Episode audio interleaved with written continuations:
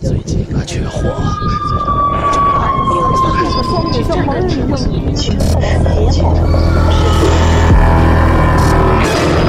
我们寻找恐怖的代言人，我们寻找神秘的代言人，我们寻找鬼魅的代言人，我们寻找鬼语者。你现在收听到的是《鬼影人间》第一届鬼语者全球主播选拔大赛，鬼语者终极比拼，三号参赛作品《纸人》，作者周德东，播讲人张梦琪。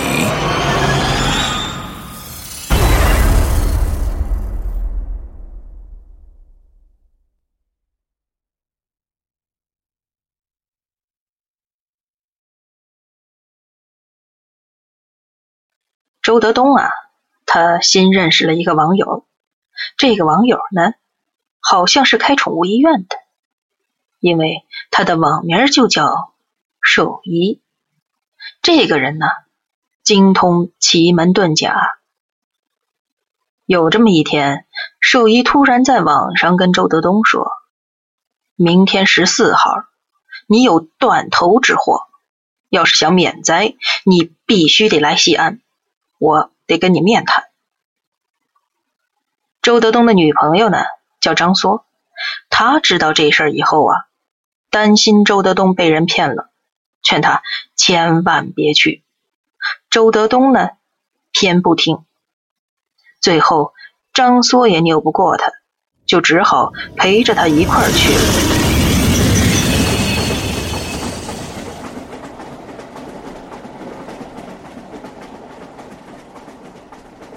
晃晃悠悠的坐了一天的火车，周德东和张梭到了西安。这西安呐，青色的墙，青色的天，青色的雨，气氛显得特别的阴郁。俩人在宾馆住下以后，晚上一块儿出来吃夜市。张梭就问了：“哎，德东，你知不知道他真名叫什么？万一有诈怎么办？”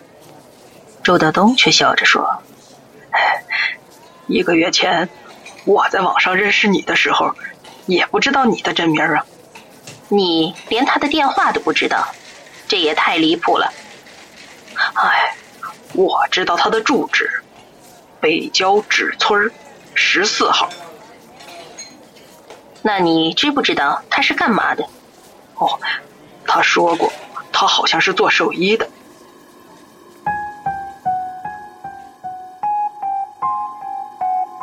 这吃完饭以后啊，周德东和张梭就打了个出租车，来到了北郊。这时候天都黑下来了，他俩一路上打听着，终于在一条偏僻的小街上。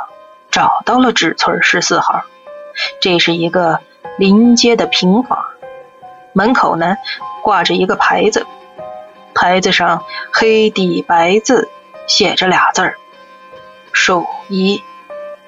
原来呀，那个网友说的不是给小动物看病的那种兽医，而是啊给死人做的兽医。周德东犹豫了一下，还是走上前去敲了敲门，没人应。周德东又使劲敲了几下，里头终于传出来一个男人的声音：“谁呀？哦，请问兽医在吗？不在。那个，我是他的朋友，从北京来的。”这里头呢，沉默了半天，那人终于说了：“进来吧。”周德东回头看了看，发现张梭站得老远，他不愿意走过来。周德东就过去拽起他的胳膊，一起跨进了那个兽医店。屋里边有一个很瘦的光头男人，他坐在竹椅子上，正在糊着一个纸人那具纸人啊，跟正常人一样大，脸朝下的趴在他的怀里头。那人呢，正在给他糊腿。这店里头还摆着花圈、寿衣、骨灰盒之类的，有黑的，有白的，看起来怪兮兮的。只有纸人的嘴是红的。一般来说，这祭奠用的纸人呢，都比较小，但是这家寿衣店摆着的纸人。都得有五尺高，任何人看着他们，心里都会觉得不舒服。更奇怪的是啊，这每个纸人都只有一条腿。周德东问道：“呃，请问兽医他是住这儿吗？”那个光头男人回答他：“我是她老公。”咦？周德东就愣住了。哎，我我以为他是男的呢。这光头男人就抬起头来，看了看张苏，又跟周德东说：“兽医有事，可能今天不回来了。你们明天再来吧。”哦，呃，那他有手机吗？光头男人瞪了周德东一眼：“他的手机在我这儿。”周德东。就把宾馆的电话写在了纸条上，递给光头男人。呃，那他回来的话，麻烦您把这个转交给他，嘿谢谢啊。说完，他就赶紧和张梭走出了这家兽医店。街上已经没什么人了，周德东和张缩就慢慢朝前走，俩人啊，心情都不大好。周德东忽然说话了：“哎，张苏，我也觉得这个兽医有问题。我就跟你说了吧，你竟然相信网上的人，被人放鸽子了吧？我觉得事情没这么简单。你是说他还有别的阴谋？”又往前头走了一段，周德东慢慢回过头来，忽然说：“我们再回去看看，也许他回来了。我们离开还没十分钟呢，哪那么巧啊？”哎呀，试试。要是他还不在，我们就回北京，再也不管他了。张梭深深的看了周德东一眼，哼，我看。你是被他施了催眠术了。哎，他说了，我必须十四号跟他见面，不然就晚了。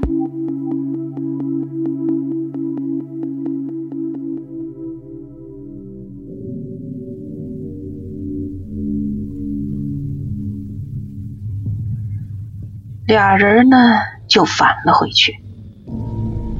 这条街上。店铺都黑着，只有那家寿衣店还亮着幽幽的灯光。周德东蹑手蹑脚的走了过去，趴在窗子上，朝里头看了看。哎，那个光头男人不见了，出现了一个女人，她坐在刚才那竹椅子上。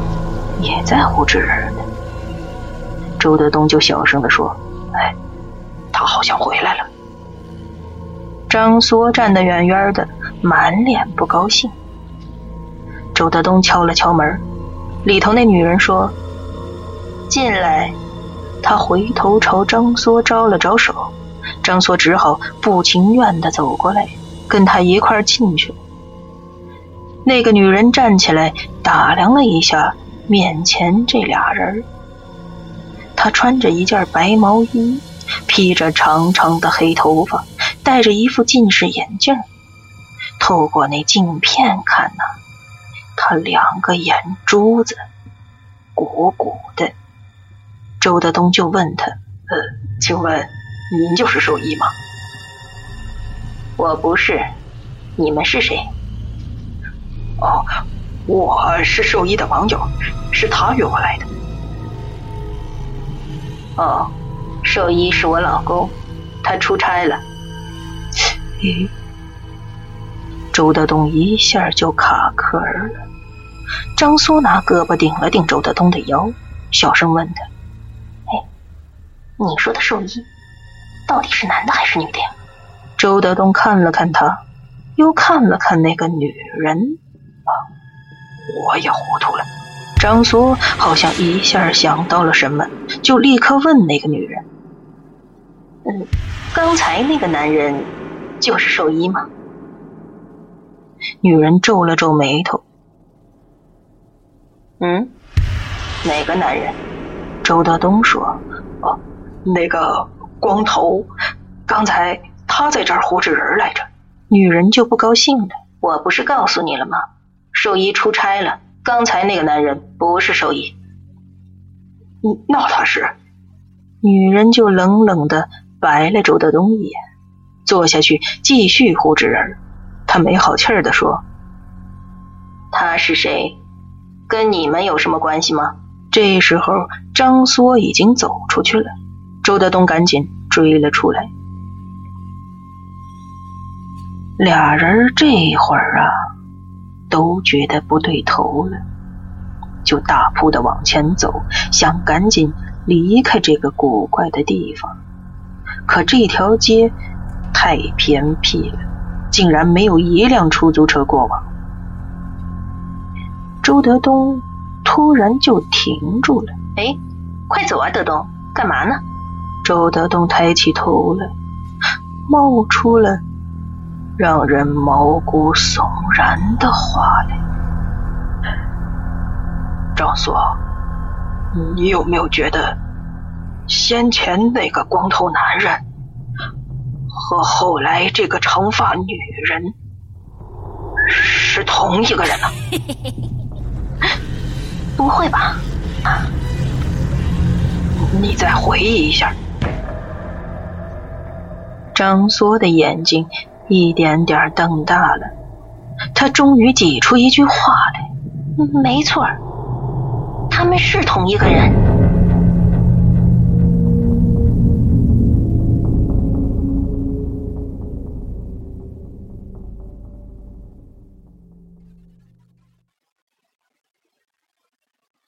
回到宾馆之后呢，俩人躺在床上都没睡着。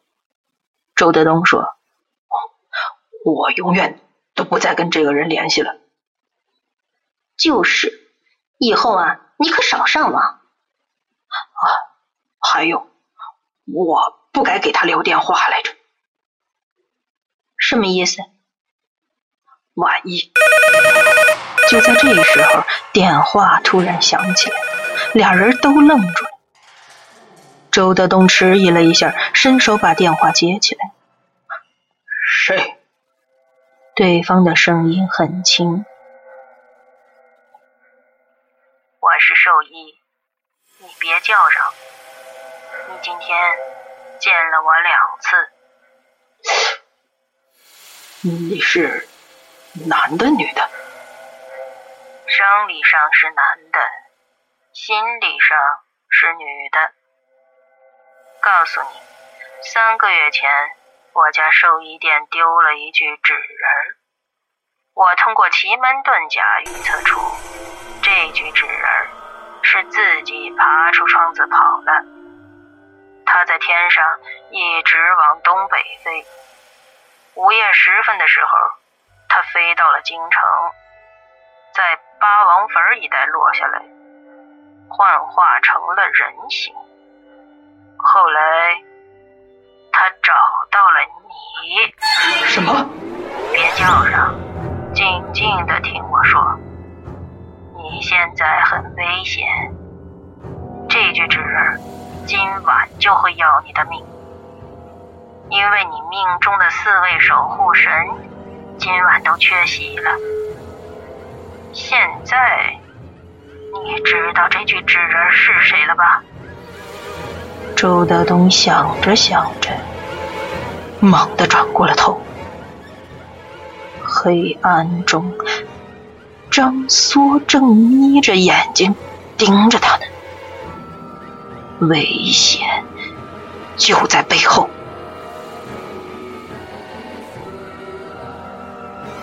他赶紧避开了张缩的眼神，慢慢转回身子。忽然想起来，他一个月前在网上认识张缩的时候，他的网名就叫“纸人”。电话那头，兽医接着说：“你看看，他的嘴是不是很小，很红啊？”像不像画上去的？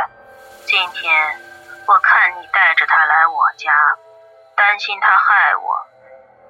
在你们离开以后，我马上戴上了假发和眼镜，扮成了女人。嗯，那我现在该怎么办？趁他睡着的时候，放火烧了他。烧？只能烧。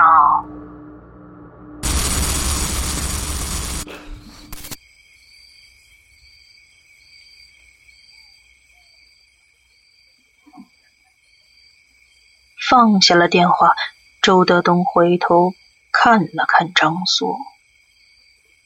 张梭问他：“是那个兽医吗？”“是。”“他跟你说什么呀？”“没说什么。”“哼哼，你说烧是什么意思呀？”周德东愣了愣，马上说：“哦，那个。”他让我今晚上大雁塔十字路口烧一些纸钱，呃，这样就能消除断头之祸。张缩的眼睛里却没有一点信任。睡下之后，两个人呢，隔了有一尺远。周德东一直瞪着两只眼睛。他想等张梭睡熟以后就逃走。半夜，张梭嘀咕了一句梦话，周德东就慢慢坐起来，盯着他看了一会儿，然后慢慢下了地，蹑手蹑脚的朝门口走去。周德东，深更半夜你去哪儿啊？突然，张缩在黑暗中说话了。周德东愣了一下，猛地拉开门，撒腿就跑出去了。电梯门打开，里头竟然站着那个光头男人。你烧死他了吗？我不敢。这时候，张缩已经追出来。周德东，周德东一步跨进了电梯，手忙脚乱的按关门，可是那门像卡住了似的。一点反应都没有。周德东拼命敲打那关门钮，张梭已经跑过来了。你跟这个人去哪儿？你回来！一边喊一边伸手来拽周德东。就在这时候，电梯门正好合上了。电梯下降，周德东抖抖的说：“我我现在就回北京。”兽医想了想，跟他说。也好，躲过今天你就没事了。我送你去火车站。两个人走出电梯，却看见张硕正从楼梯上冲下来。周德东，周德东！兽医拽着周德东就跑出宾馆，冲进一个黑乎乎的巷子里头。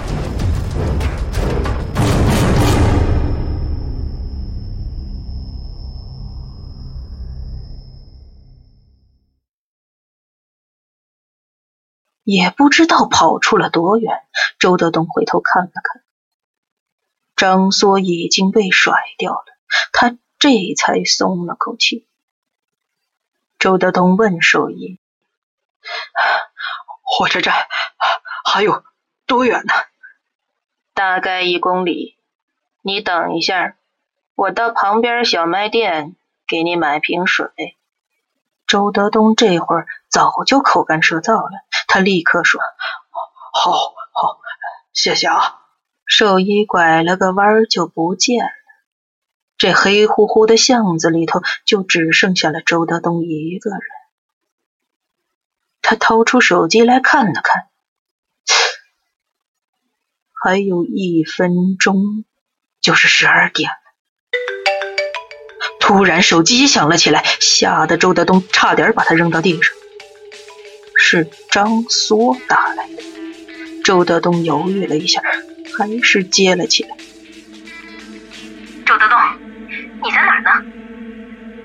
哼，你你别想再找到我了，我已经知道了，你他妈根本不是人。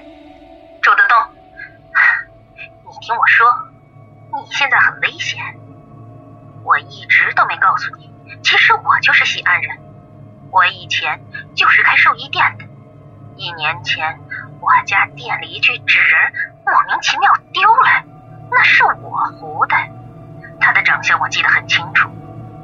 今天我们去纸村十四号，我总觉得那个寿衣就是那具纸人。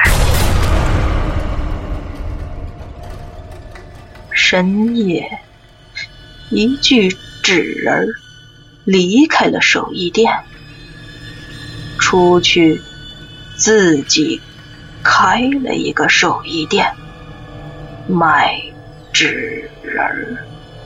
周德东猛地回头看了一眼，路灯很暗，巷子里空荡荡的，没有手艺的影子。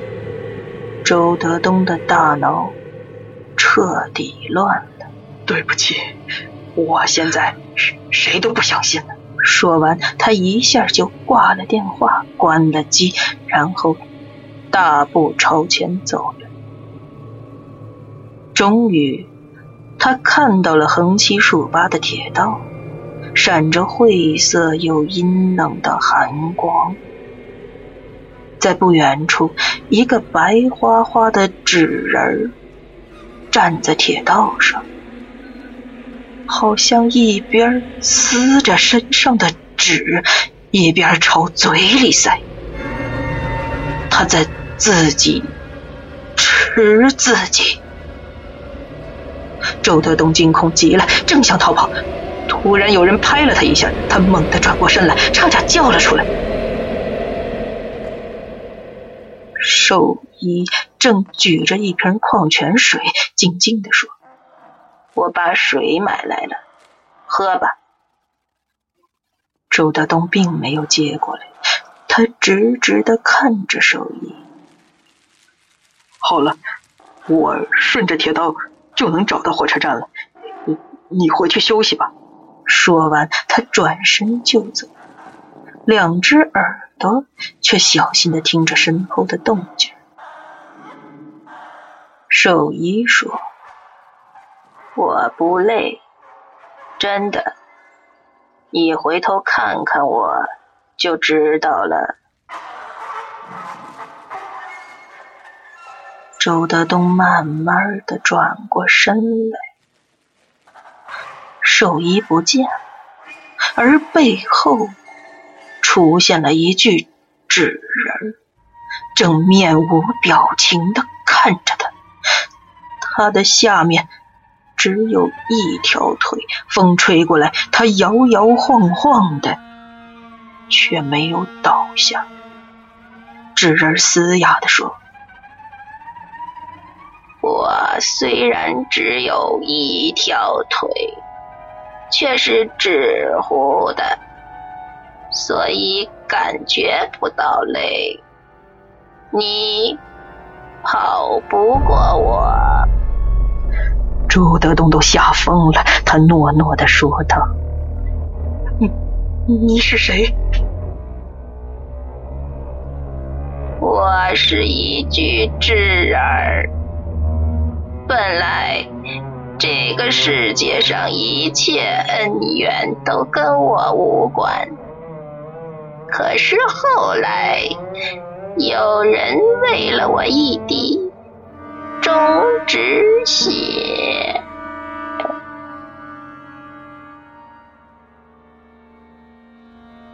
有一个女孩曾经跟你无比的恩爱，她叫浅浅。终于，朱德东的脑袋轰隆一声炸了。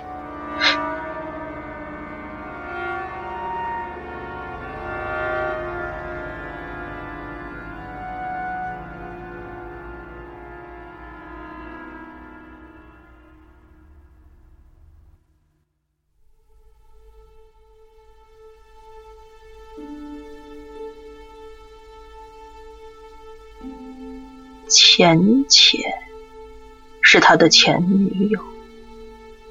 两年前，浅浅陪他去秦皇岛做一笔小生意，半路上俩人出了车祸，周德东伤得轻，脑袋缝了十二针，而浅浅呢，却失去了一条腿。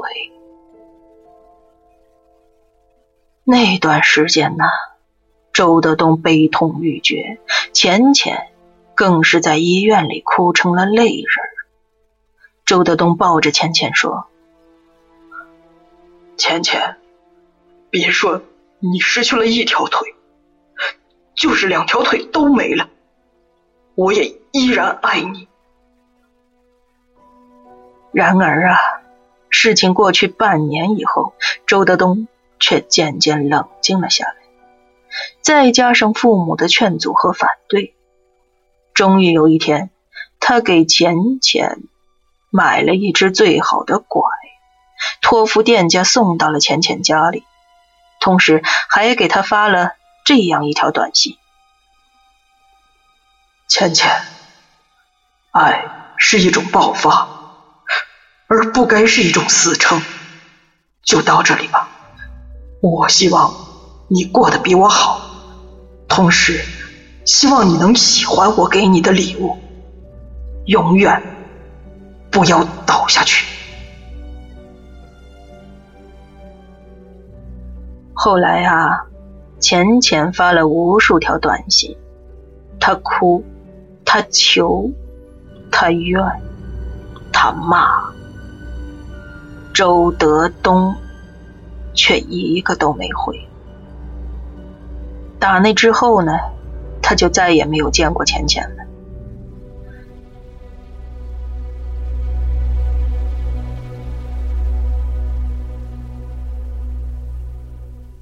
浅浅呢，去了西安的舅舅家，他心里边的怒火日日夜夜的熊熊燃烧着。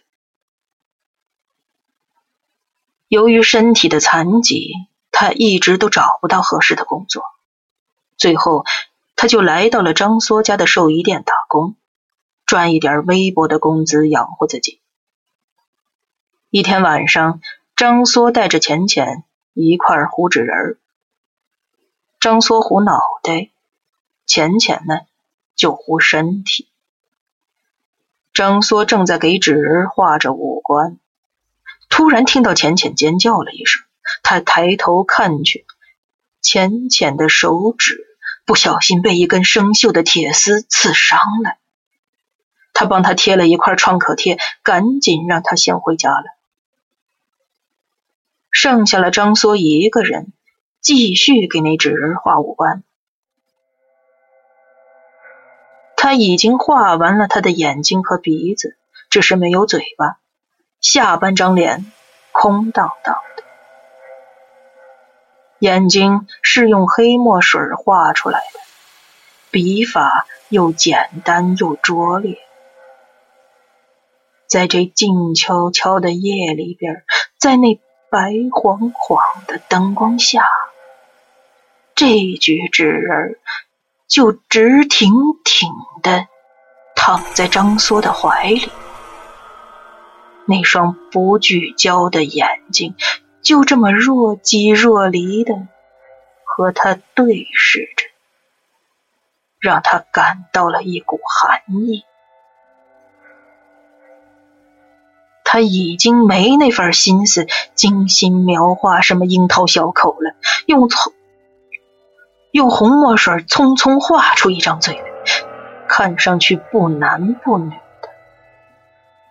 然后把他立在墙角，赶快离开了寿衣店。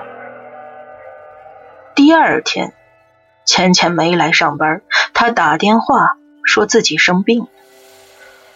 这天晚上，又是张梭一个人照管寿衣店。他总觉得有一双眼睛藏在这层层叠叠的纸物件里头，静静的窥视着他。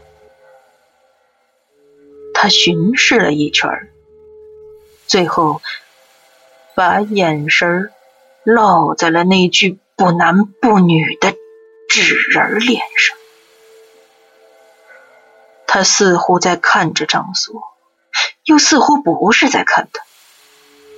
不知道为什么，张缩十分的害怕那双画出来的眼睛，赶紧关门回家了。接下来的两天，钱钱一直没有来。张苏以为他不想干了，哪里想到啊！浅浅全身的肌肉和骨骼已经出现了剧烈的痉挛。这个不幸的女孩得了破伤风。这一天，张缩接到电话，浅浅死了。放下电话，张苏的心情灰暗极了，他不自觉的。就看向了刺伤浅浅的那具不男不女的纸人忽然，他产生了一种古怪的猜测：就是这具纸人害死了浅浅。想到这里，他的头皮就是一麻，关了灯，赶紧跑出去。回头锁门的时候，忽然意识到一个问题。店铺的门钥匙还没拿出来，他放在最里面的一张桌子上。张硕只好慢慢的返回去。店铺里头死寂无声，一片漆黑。走着走着，张梭抬头看了一眼他最害怕的那具纸人。纸人在黑暗中毫不掩饰的瞪着他，张梭眨巴眨巴眼睛，纸人似乎跟着眨巴眨巴眼睛。张梭停下来，愣愣的看着他，又使劲眨巴眨巴眼睛，纸人似乎又跟着使劲。眨巴眨巴眼睛，张梭不顾一切的转身冲了出去。第二天，张梭回想起昨晚那梦魇般的一幕，认定那肯定是黑暗中的错觉。纸人的眼睛是自己亲手画出来的，不可能会眨吧。他来到店里头。发现窗子裂着一条缝，拉了一下，竟然拉开了，并没有被撬的痕迹，应该是从里头打开。他钻进店里看了看，没丢任何东西，只有那具不男不女的纸人不见了。当时啊，浅浅的一滴中指血，凝聚着他全部的仇和怨，落进了那具纸人的肚子里。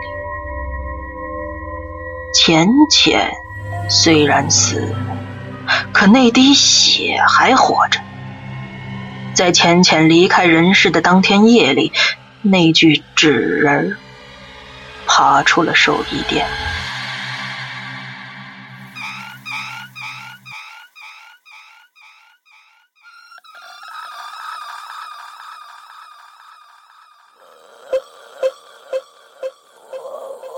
说完这些，纸人笑了，笑得有一股纸灰的味道。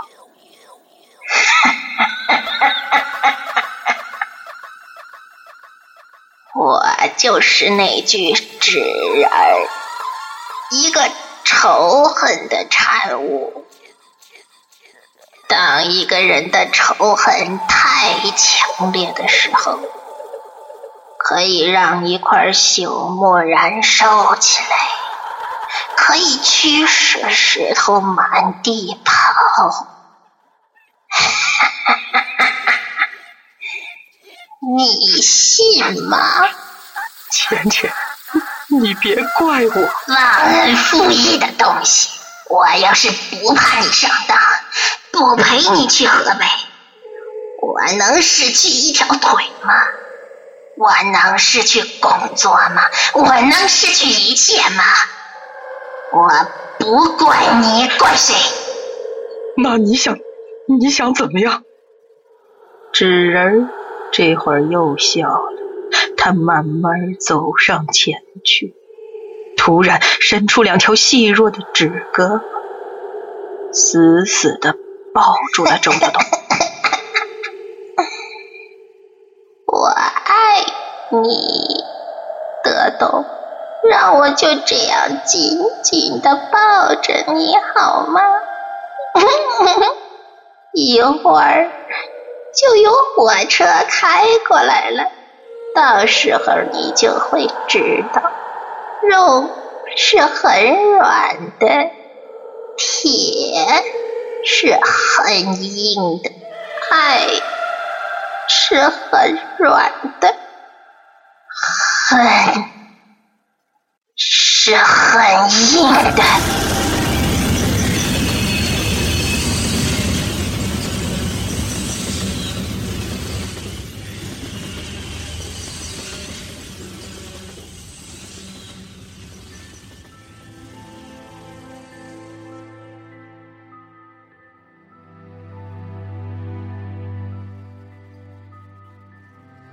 第二天的报纸上有这样一则报道：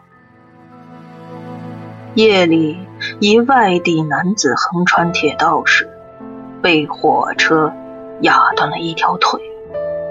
目前，该男子已经被送到第四军医大学附属医院救治。他的女友哭成了泪人。张缩就一直在医院里陪着周德东。周德东没有告诉他那个晚上到底发生了什么。对于前女友的事情，他更是守口如瓶。